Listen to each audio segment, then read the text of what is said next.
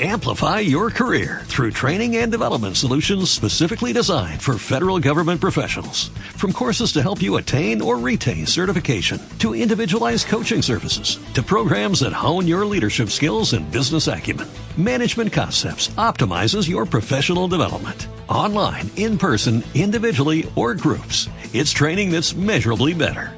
Learn more at managementconcepts.com. That's managementconcepts.com. Ha llegado la doctora Ana Teresa Abreu y Abreu, gastroenteróloga del Hospital Ángeles del Pedregal. Una madre para nuestro estómago. Una mujer que por lo menos a mí me ha cuidado veces varias. Pues la última vez que vino Ana, le tuve que hablar en la noche. Ahora Ah, me claro, estoy muriendo del estómago claro. otra vez. Entonces ya me mandó todo mi medicamento. El día de hoy, fisonomía fecal. Estamos risa y risa, pero sí vamos a hacer, sí es bien serio lo que estamos diciendo, ¿eh? ¿Cómo no? ¿Estás de acuerdo, Ana? Bienvenida. Sí. A ver, todo lo que ustedes siempre quisieron saber sobre el poo. ¿Cuántas horas pasa la comida en el estómago? ¿Y cuántas horas pasa la comida en el intestino grueso? Es variable, Marta. A ver. Buenos días a todo el auditorio. Mira, realmente el estómago se vacía de un contenido que tenga tanto líquido como proteínas, carbohidratos, muchos aminoácidos, se- en promedio después de cuatro horas.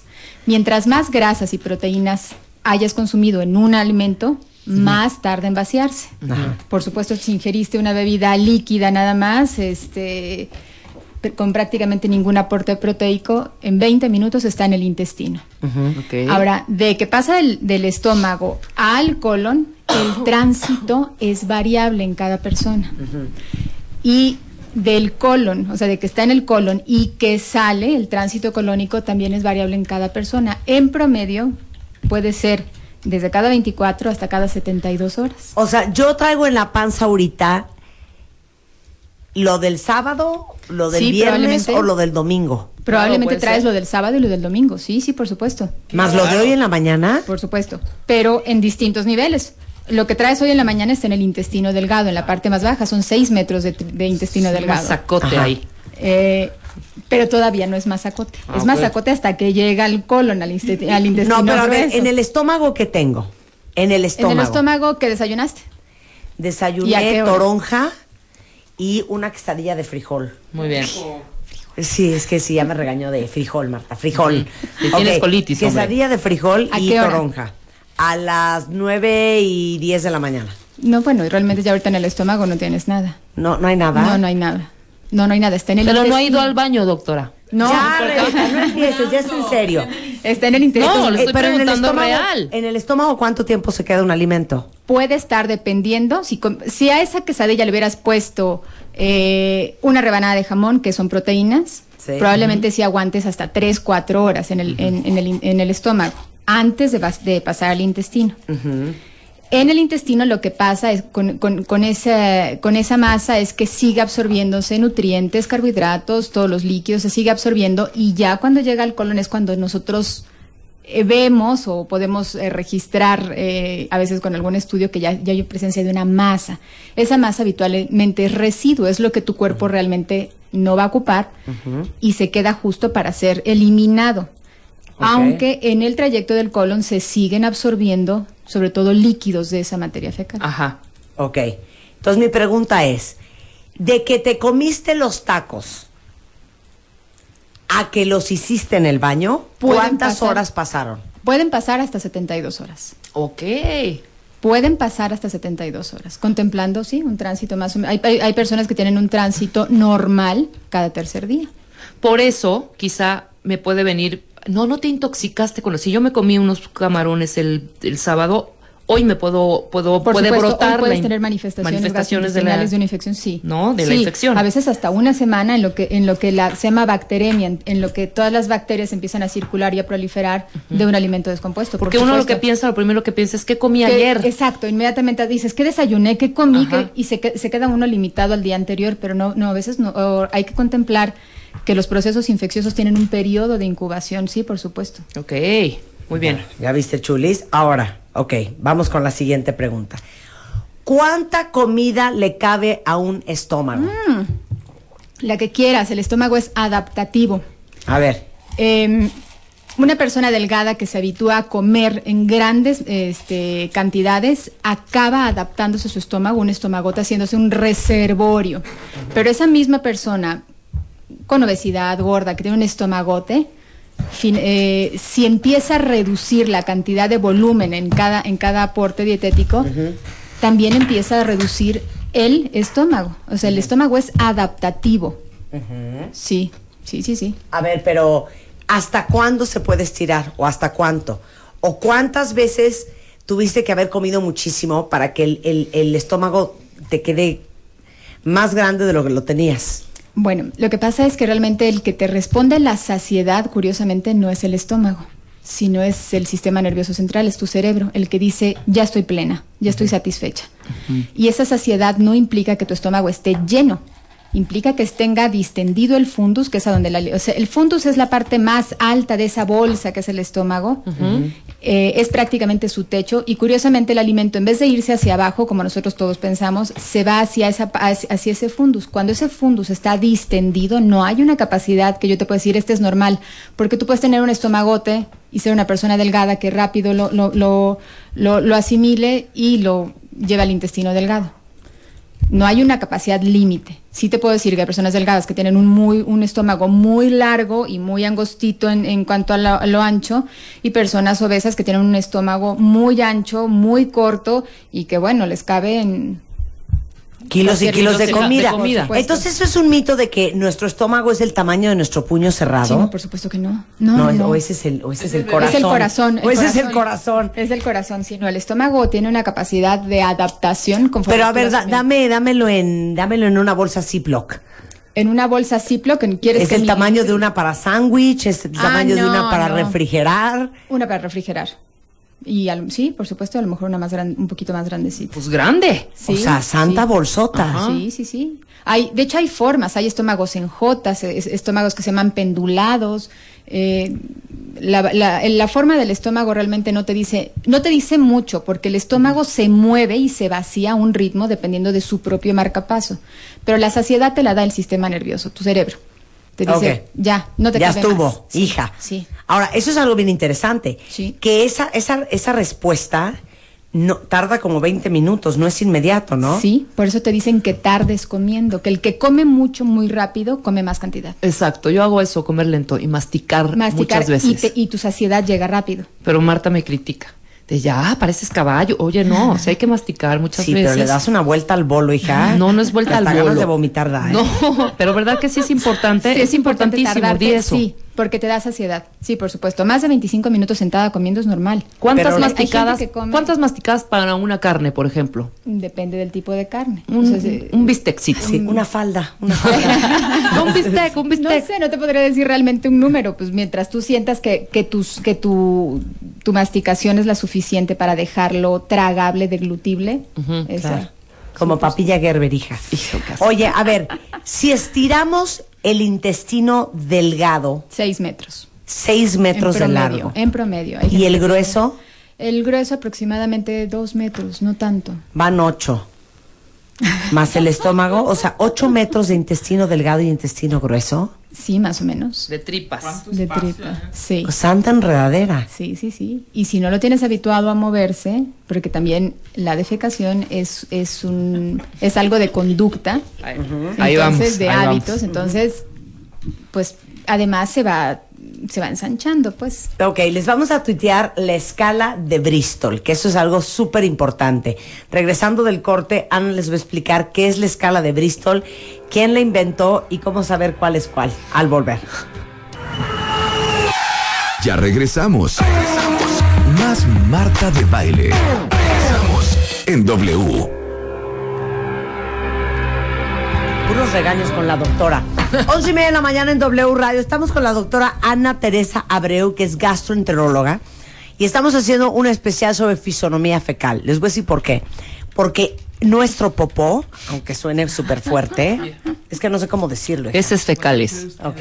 Nuestras Hay un libro que se llama fecales. What Your Poo is Telling You. Sí. Este, buenísimo, por si lo quieren leer. Este, que te dice exactamente, pues, qué, qué te está diciendo tu popó sobre tu salud.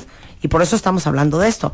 Entonces, explica la escala de Bristol. Mira, la escala de Bristol lo que te explica realmente es tránsito y te permite saber quién es estreñido, quién tiene evacuaciones normales y quién tiene evacuaciones diarreicas, independientemente de cuántos días pasen entre las deposiciones. Eh, Bristol 1, descripciones entendibles para las personas son canicas, duras, piedritas de chivito. Bristol 2 son esas mismas canicas acomodadas en una sola pieza, en un tronquito. Ese duele mucho al salir porque típicamente ese, ese tronquito es grueso, es muy ancho y duro, porque son bolitas duras.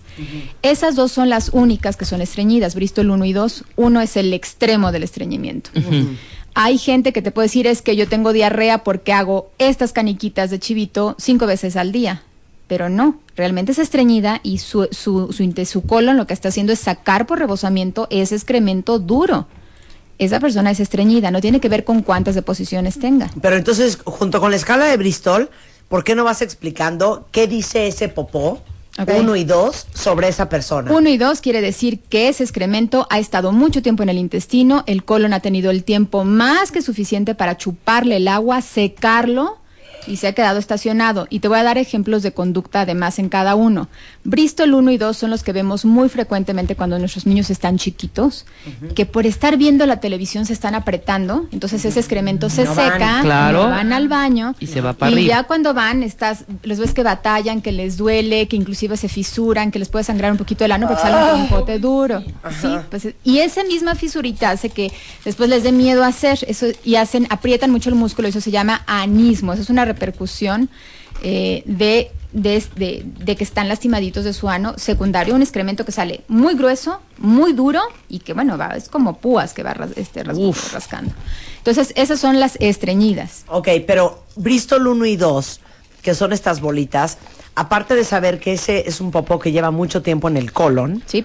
porque ya le chupó toda el agua. Puede ser un, un excremento que esté sin fibra, ah, es lo que te iba a decir, sin fibra. sin fibra, por supuesto, que de seguro, además, la, la persona que te describe ese, ese excremento, sabes de entrada que hay dos posibilidades de carencia. Uno, o no tiene el suficiente aporte de fibra o no toma la suficiente agua. Si come mucha fibra y no toma agua, entonces va a ser canicas duras porque, esa- porque ese excremento nunca se hidrató.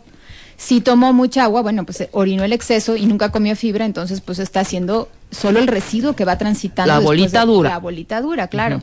Entonces Ok. eso nos habla de carencias. Ok. Bristol 3, 4 y 5 son excrementos normales Pero y es que no los tránsitos estás normales. juntando y no son iguales. A ver, no, A ver, voy a escribir. Bristol 3. Bristol 3, 4 y 5. 3. El 3 es una pieza más suave, es un tronco, una pieza es, este, más suave que típicamente tiene grietas.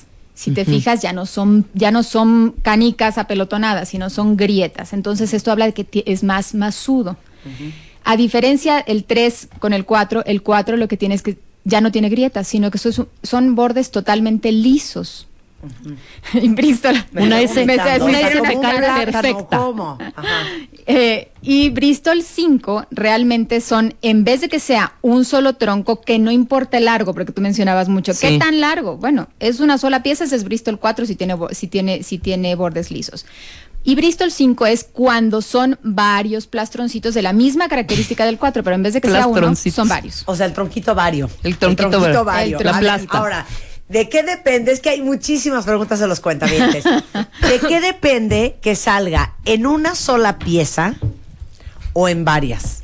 Realmente de cómo se exprima el colon en el momento de la defecación. Sí, claro, como O sea, pares. Si tu, si tu esfínter anal se relaja lo suficiente y el colon se exprime lo suficientemente bien, sale, Sale así, en, una- en un solo esfuerzo. Y ni te necesitas limpiar. Eh, Ajá, ajá. pero cuando son varias las contracciones, casi siempre el que, el que te dice hago, vari- hago Bristol 5, esto es varios tronquitos de bordes lisos, casi siempre es una deposición, se espera un poquito, vuelve a pujar, sale otro poquito, vuelve a pujar y sale otro poquito y se vació su colon.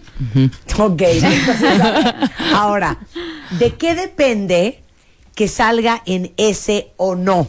No, eso pues de que cuando sale se acomodó así en la taza, pues. Sí, hombre. O, o así en como en como de Dairy Queen, o sea, como de Mm. nieve, como de como de cono de McDonald's. Ok, entonces Bristol 3, 4 y 5 Normales. son normales. El 4 es el normal del normal. por es una de alguna manera. dieta.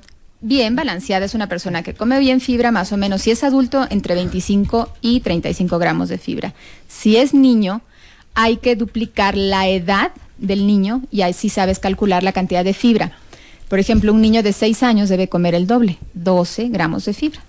Un niño de 3, 6 gramos de fibra. Un niño de 2 años que ya come manzanita con cáscara, uva, que son fibras, entonces tiene que, hacer, tiene que comer 6 gramos y tomar agua. ok. Cuando tú tienes mucha grasa en la dieta, Sí. ¿se ve Sí, en por el supuesto. poop? ¿Cómo? Sí. Puede ser que flote en el, en el agua, o sea, si el excre- eh, si no Eso. está- sí, Pero ¿Cómo? espérame, espérame, pausa acá. A ver, ¿Por qué flota? porque bueno, eh, la grasa, el, colon eh, tiene otra, eh, no solo la propiedad de mover y desechar, sino que tiene además eh, mo- movimiento y secreción y sensibilidad, por supuesto, son las tres cosas que lo definen. Siente, mueve y produce este moco, Tiene, Moco. tiene cierto grado de secreción.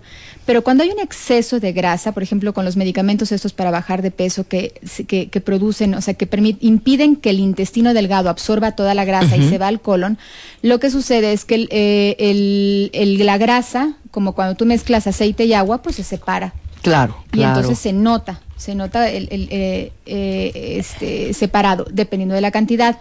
Por supuesto, también puede haber en el, en, en el papel, cuando te limpias, también puede estar mezclado y puedes ver un poquito de grasita, que no es lo habitual. Cuando hay grasa en las heces, eh, es algo que nosotros médicamente llamamos esteatorrea, eso quiere decir grasa en las heces, y puede no siempre estar asociado a una enfermedad este, que se llama mala absorción intestinal, porque el intestino es, eh, obligadamente debió haber absorbido esas grasas. Sí. o sea, si esa cosa flota, es porque ahí hay, Hay grasa.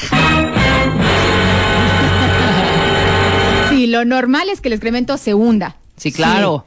Sí, sí, sí. Si tiene grasita, por supuesto, va a, flo- va, a fl- va a flotar, sí. Ok, perfecto. Pero puedes tener el excremento abajo y gotitas de grasa arriba también. Ok, entonces ahora vamos con Bristol 6. Vamos en el 6, ¿verdad? Vamos 6 en el y seis. 7. 6 Seis y 7 son los únicos que son diarrea. Bristol 6 quedamos que el 5 eran varias piezas separadas. El 6 yo lo describo de una manera muy sencilla. Son las mismas piezas que el Bristol 5, solo que sus bordes, en vez de estar nítidos, como que se desgarran o se deshilachan. Entonces se ven varias piezas con bordes irregulares, pedacería, por decirlo de alguna manera. ¿no? Exacto. Cascajo, Exacto. pedacería, lo que viene siendo el retazo. ok. ¿Eso que significa? Ah, ok. Y Bristol 7 es agua, son evacuaciones líquidas, independientemente del color, porque hay gente que te dice es que yo hago así pero amarillo, hago así pero verde, eso no tiene que ver. La consistencia. Es, exact- es básicamente la consistencia, eso nos habla de tránsito. Y estas dos son diarrea. Hay gente que te dice, yo soy estreñida, fíjate el concepto, hay gente que te dice, yo soy estreñida porque hago cada tercer día y te señalan Bristol 6. No, pues Agua. cada tercer día Es diarrea. es diarrea.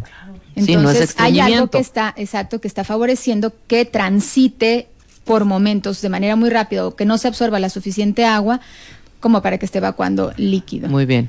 Y bueno, Marta tiene su clasificación de Bristol 12 por ahí. Oye, Bristol yo he visto 24. Hasta, hasta Bristol 12, ¿eh? Bristol 12 y 13. No, solo llega a Bristol 7. ¿Hay, ¿Hay popó que no huela? No. Sí, claro. Ah, chingao. Ay, sí, ahora resulta, hija. No. Oye, a ver, espérense un momento. Entonces ya tú, espérense. tú eres algo, extraterrestre, algo. Marta. O sea, no. Doctora Ana. A ver, lo que yo quiero decir es lo siguiente. ¿Qué? Claro que si la agarraras y todo, pues se olería. No, siempre. No, no, pero no, hay que huele. veces que vas al baño y no huele a nada. Tú no y hay veces que vas si al baño y Dios de mi vida. No. No. El que entra al baño cuando, cuando tú fuiste y dices, no huele a nada, o alguien que entra al baño sabe que hubo una persona que me, hace justo unos minutos se evacuó. Sí, sí. Tú sabes Seguro hay perfecto. veces que no huele a nada. No, siempre tiene No. que Si yo tú oler. entras a un baño y dices, si no No, huele a nada, acuerdo. ay, Hay si no huele a nada, quiere decir que no hicieron en ese baño, que hicieron no, pipí. hay veces que no huele. Tú puedes no percibirlo, ¿eh? Sí, o sea, Tú sí, puedes a no nadie le huele su pero caca, siempre hija. huele ¿por qué? Porque siempre hay presencia de gases. Ese gas es producto de las bacterias que tenemos normal en el intestino. Huele más cuando una persona tiene más metano, eso sí. mientras menos metano tengas, menos, Menos vas a oler. Eso sí. A ver, entonces, a ver, entre menos metano, menos gas huele. metano, así es, menos huele. Pero ¿de qué depende que tengas más o menos metano? Bueno, eh, cosas, cosas nuevas. Hay una bacteria que tiene un nombre muy mono que se llama Metanobrevibacter smithii. está, muy, está muy mono. Eh, el Metanobrevibacter este, brevibacter es un tipo de bacteria, se llaman arqueas en particular, y son bacterias que son típicamente formadoras de metano. Y esto se da cuando eh, puede haber un cuadro infeccioso o ya hubo un cuadro infeccioso y el colon se quedó con un proceso inflamatorio, se instaló, se reprodujo y entonces es la colonia y la familia y la tribu de los metanobrevibacters. Entonces esa persona va a ser, va a tener muchos gases olorosos y eh, deposiciones olorosas, por supuesto. Cuando estás infectado, te ha pasado que tienes un, un- un, este, un cuadro diarreico y que huele terriblemente mal. Bueno, estás expulsando todo el, el material de Toda la descomposición. porquería. Sí, de, de las bacterias, sí, por sí, supuesto. pero a ver, pero a ver, Ana. Ok. Pero hay gente, pareciera que hay gente que produce más metano que otra. Sí, ¿eh? por supuesto. Sí, claro. Sí, sí, sí, Eso sí. Ahora, ¿Un punes, metanol? punes, punes, te puedo creer que hay punes que no huelen. Eso sí. Eso sí. Eso sí. Un, un gasecín ahí que no, inoloro. Sí. Pero, Discreto. pero, ajá, pero popó que no huela, perdóname. Sí, hasta O la sea, de los no. bebés, o sea, Sí, si tú- a- no, los de los bebés yo creo que es el peor. estás- sí, por supuesto. Bueno, pues a lo mejor me quieran estudiar. Pero así las cosas. Así las cosas. Oye, ahora, si hay gente que, que produce más metano que otra. sí, sí, sí, sí, por supuesto. Depende de la, de la del tipo de población de bacterias que tengas, qué gases son los que van a predominar. Típicamente, típicamente tenemos eh, partículas de hidrógeno, de, de, de hidróxido de carbono y de metano, en cierta proporción, por supuesto.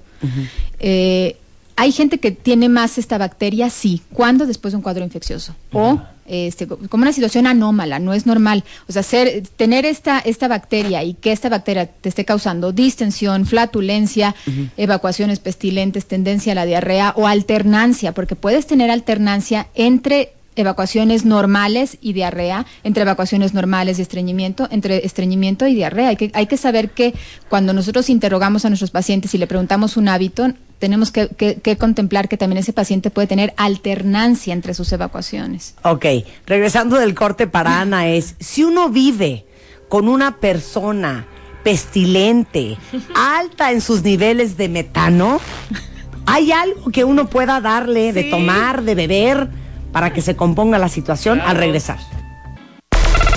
Tienes exactamente 140 caracteres para mandar un tweet a arroba Marta de Baile. Arroba Marta de Baile. Y si no te alcanza, mándanos un mail. Mándanos un mail. De baile arroba televisa punto com punto mx.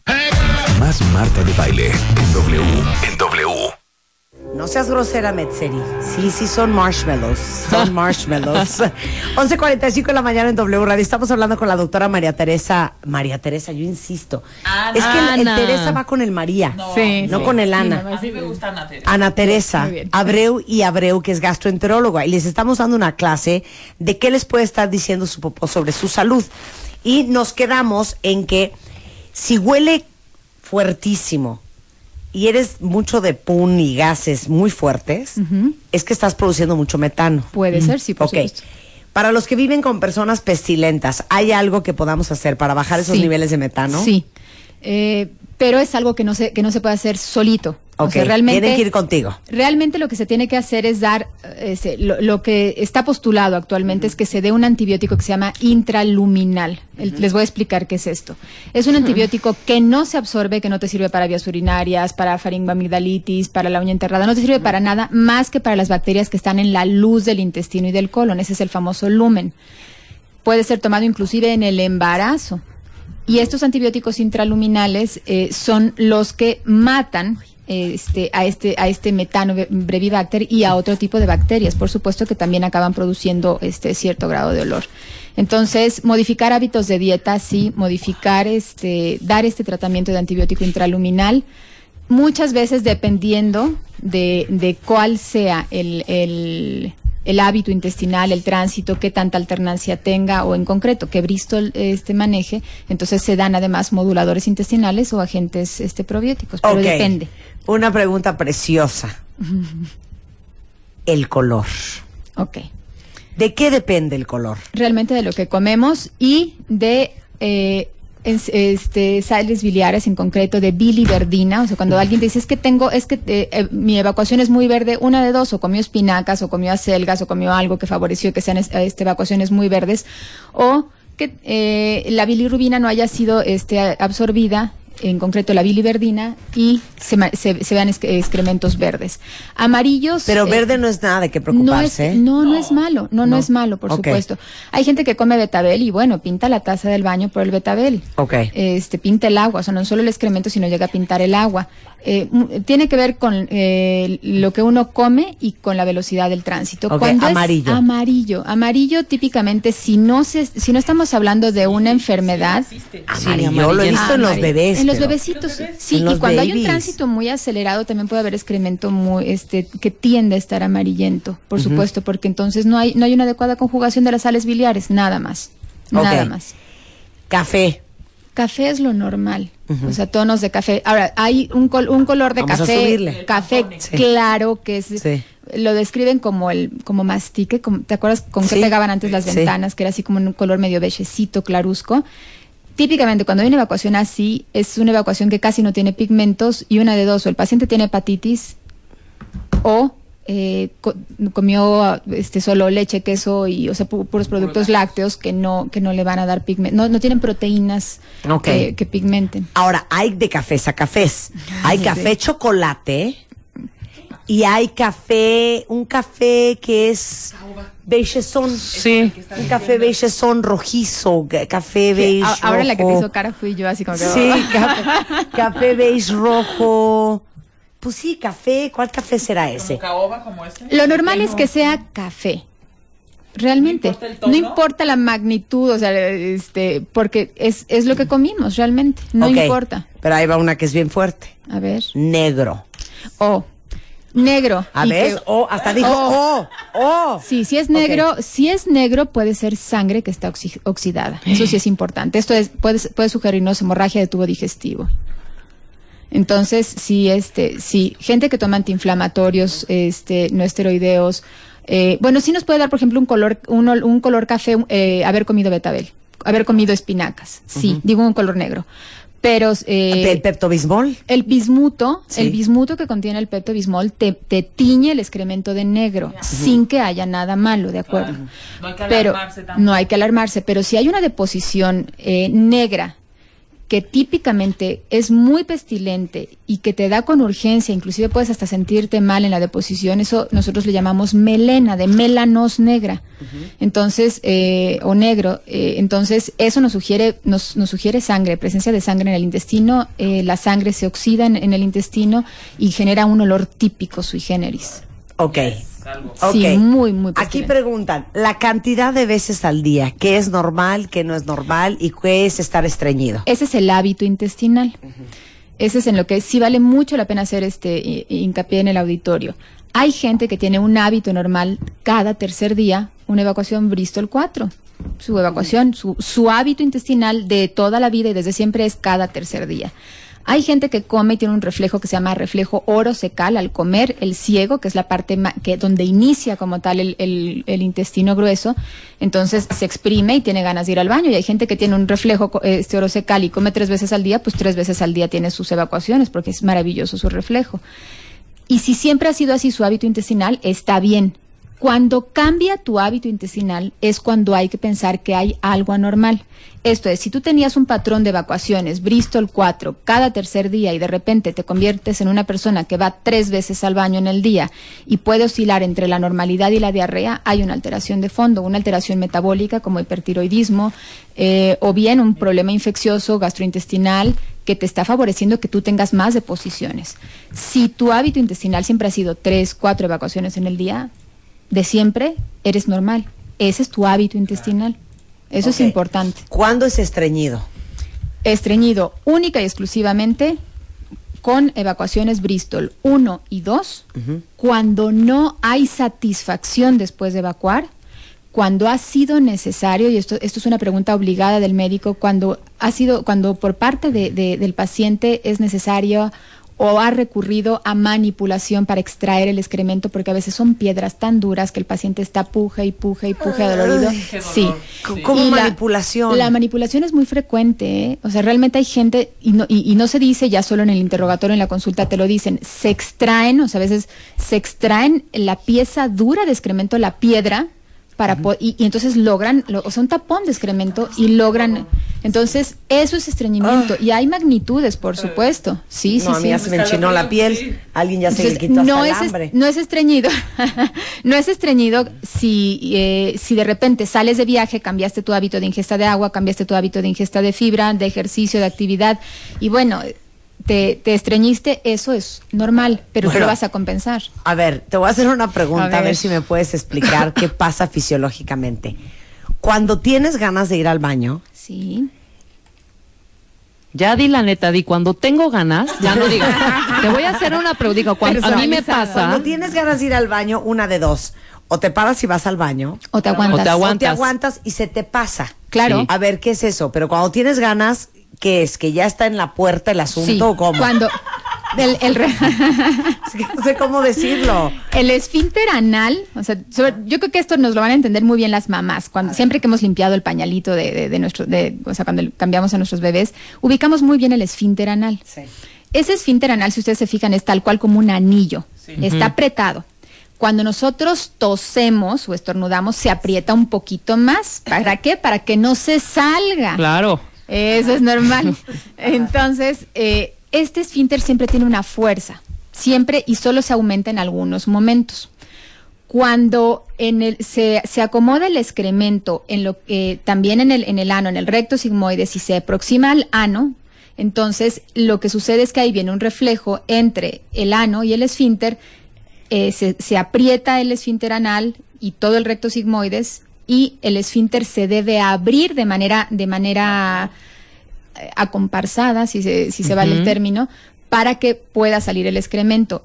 Cuando no sucede esto, hay una alteración que es bien Pero común entonces, en las mujeres. Espérate, espérate. Cuando el excremento toca el esfínter, Sí, hay un reflejo. Es cuando tú el sientes ano, ganas. El esfínter está hasta abajo. Sí. Y es esfínter y ano recto. El ano recto está un poquito arriba. Entonces, cuando tú ya sientes, o sea, el- la sensibilidad de los neuroreceptores que están en el colon perciben que ya se distendió, que ya está ocupado, que hay suficiente como para salir, se va a exprimir y el esfínter se va a relajar. Eso es lo que haces ya prácticamente en la taza. sí, pero cuando ya está en el canal de parto, ya uno Te siente. está avisando. Sí, ya te está avisando Es que cuando ya. tú sientes y dices, me acerco a Es baño". malo. Ok, y si te aguantas, ¿qué Si es te lo que aguantas, pasó? ese reflejo es pasajero. Entonces, si te aguantas, es lo que le, poníamos el ejemplo de los niños y nos pasa mucho a las mujeres. No encontramos el baño donde nos acomodamos y entonces apretamos. Y si ustedes se fijan, bueno, sentadas pueden hacerlo. Apretar el esfínter es algo que Sí. hacemos periódicamente. Todo el tiempo. Entonces, si nosotros apretamos, acabamos venciendo o cansando ese reflejo y lo que va a hacer es que el, cremen- el excremento se vuelve a depositar en el recto sigmoides, pero ese colon sigue absorbiéndole agua, lo seca, hace piedra y entonces al salir, si ibas a tener una evacuación originalmente Bristol 4, seguro va a ser un Bristol Claro. 4. O sea, Sí, si sí se pasa. aguantan, Bristol, así el es. excremento se siente en la banca. Y yo sí, Sí. soy honesta. esperar su Sí. turno. Le pasa a los niños. No, y, este a- y a- reflejo a no nosotros. Yo Sí. soy honesta. A mí me ha pasado Al- unas En las aguantaderas. mujeres es bien común. Y luego hecho, tienes ganas de ir y no hay manera. Hay una entidad que se llama, ya eso ya es una, una, una alteración que, que tenemos muchas mujeres, o que pues, solemos tener muchas mujeres, que se llama disinergia de piso pélvico. Este es, entre los músculos de la, de la pelvis no hay una coordinación. Y lo que sucede es que no, no sabemos pujar porque justamente hemos, hemos hecho un mal hábito entre este reflejo y la Claro. posición. Regresando del corte, la respuesta a todas sus preguntas con Ana Teresa Abreu. No se vayan. A, B, C, D, E, F, G, H, I, J, K, L, R, S, T, U, V. Marta de baile en W, X, Y y Z. Estamos de regreso en W Radio con la doctora Ana Teresa Abreu, que es gastroenteróloga, ya en la fase final de esta conversación que se llamó Fisiología Fecal. Ah, es Todo lo que su precioso. popó les puede decir sobre su salud, ¿no? Y esto sí es en serio. Ahí van preguntas y vamos lo más rápido posible para contestar las más que podamos. ¿Ok, Sí. Ana? Ok. Ok. ¿Por qué mi esposo cada vez que termina de comer va al baño? O sea, no pasa ni 10 minutos. Tiene un muy buen reflejo oro secal. Ok. Si siempre ha sido así, es normal su esposo. Si soy Bristol 6 Ok. y hago mínimo tres veces al día, ¿moriré pronto? No morirá, pero sí habrá que tratar alguna alteración ahí en el, o sea, tiene un problema de tránsito o tiene o tiene un proceso infeccioso que un cuadro inf- inflamatorio que está ahí perpetuado Ajá. o hay un cuadro infeccioso, hay alguna alteración. Algo es un trastorno tienes, funcional, sí. Algo tienes. El, el estreñimiento es hereditario. No, es conductual. Es conductual. O sea, es, un- es una cuestión de hábitos. Eh, tanto de ingesta de agua, ingesta de fibra, como respetar tu reflejo. Ok. Eh, ¿Qué opinas de los lavados de colon? A ver, así, si quiero, este, sí quiero aquí decir algo. Este, hay una enfermedad que sí es congénita y, en- y, en es- y sí puede haber una asociación familiar que es algo que se llama enfermedad de Hirschsprung, en donde no hay un buen reflejo de lo que decíamos entre el recto anal y el esfínter. Entonces, esa sí es una enfermedad y se diagnostica, la única manera de diagnosticarlo es con una manometría anorrectal. Entonces, esa sí sería este, una alteración. Ok, ¿y qué, qué opinas de los lavados de colon? Híjole, los lavados de colon no tengo una buena opinión y te voy a decir por qué.